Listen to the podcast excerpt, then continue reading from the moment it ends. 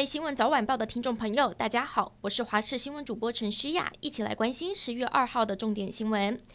秋天是虎头蜂繁殖的季节，而虎头蜂蛰伤人的事情频传，在新北市瑞芳区大粗坑观光步道传出了两男三女，一共五个人被虎头蜂攻击，送医治疗。而在苗栗县也有一名老翁被虎头蜂攻击死亡，让当地的里长紧急贴出公告，要民众多加留意。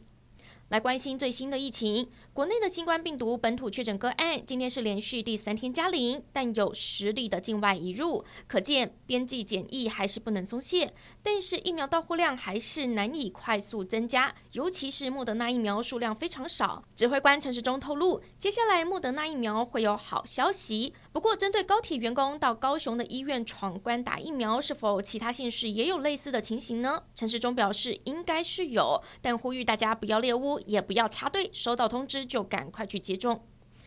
国内莫德纳疫苗供应吃紧，很多人还等不到第二剂，现在却传出有高铁人员找到预约系统的疏漏，明知道自己不符合第一到第三类施打的范围，南下闯关成功了。高雄市立联合医院帮四十二名高铁员工施打第二剂莫德纳疫苗，市长陈其迈重批医院要追究责任。陈时中部长也说，针对滋扰施打疫苗情势的人员，也将会有处罚。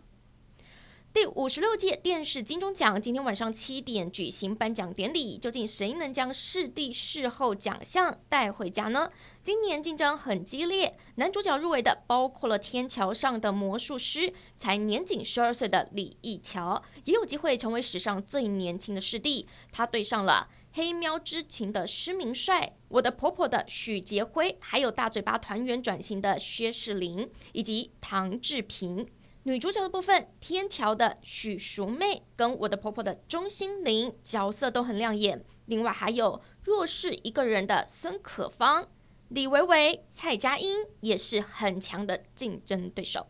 再来关心屏东高树乡一名超商女店员，上个月二十六号遭到罹患思觉失调症的男子攻击，眼睛、鼻梁断裂，双眼严重受伤，面临失明的危险，到现在都还在医院治疗。面对外界涌入的关心，他透露要经历多次的开刀，心情很紧张，但是会坚强起来，好好养伤，请大家不用太担心。还说等康复过后，最想要的就是要回去工作。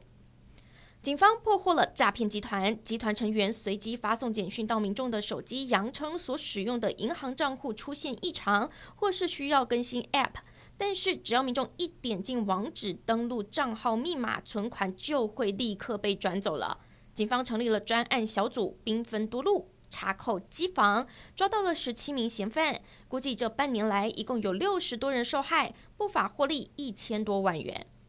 体坛消息。东京奥运举重女子五十九公斤级金牌的举重女神郭婞淳参加一百一十年全大运，在下午的举重公开女生组五十九公斤级登场了，以抓举九十五公斤、挺举一百一十五公斤、总和两百一十公斤摘下金牌。国际消息。菲律宾总统选举季一号才刚起跑，原本已经接受了民主党人民力量提名的现任总统杜特地抛出震撼弹，宣布要退出政坛。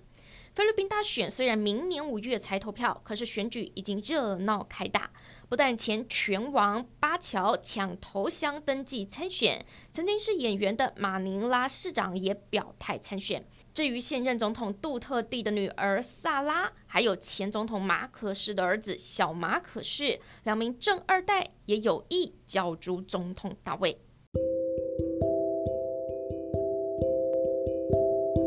谢您收听以上的焦点新闻，我们再会。